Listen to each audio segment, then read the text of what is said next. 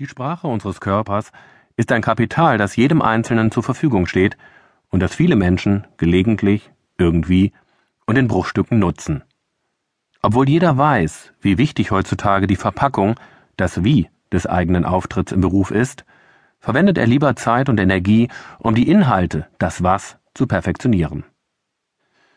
Das enorme Kapital aber, das im Nutzen und Gestalten der eigenen und im Erkennen der fremden Körpersprache besteht, wird nur laienhaft eingesetzt oder bleibt sogar brach liegen.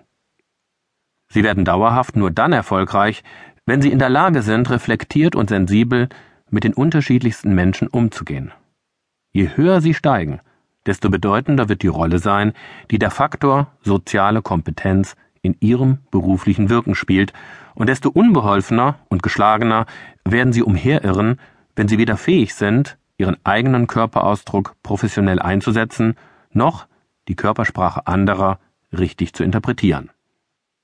Bei der Erarbeitung eines Theaterstücks ist das Was durch die Textvorlage gegeben. Seine Inszenierung für die Bühne, das Wie, verantwortet der Regisseur.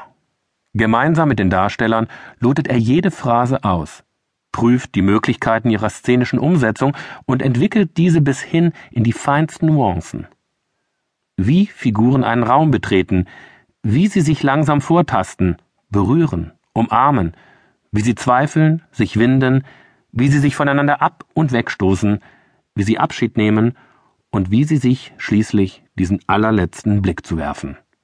All das entspringt der Gestaltungskraft eines Regisseurs. Während eine Führungskraft in der Wirtschaft Inhalte zu höchster Präzision führt, treibt die Führungskraft im Theater die Art und Weise einer Darstellung zu höchster Perfektion. Wie der Archäologe in Ruinen, der Architekt in Häusern, der Bauer in Feldern und der Modeschöpfer in Kleidung liest, so liest der Regisseur in menschlichem Verhalten.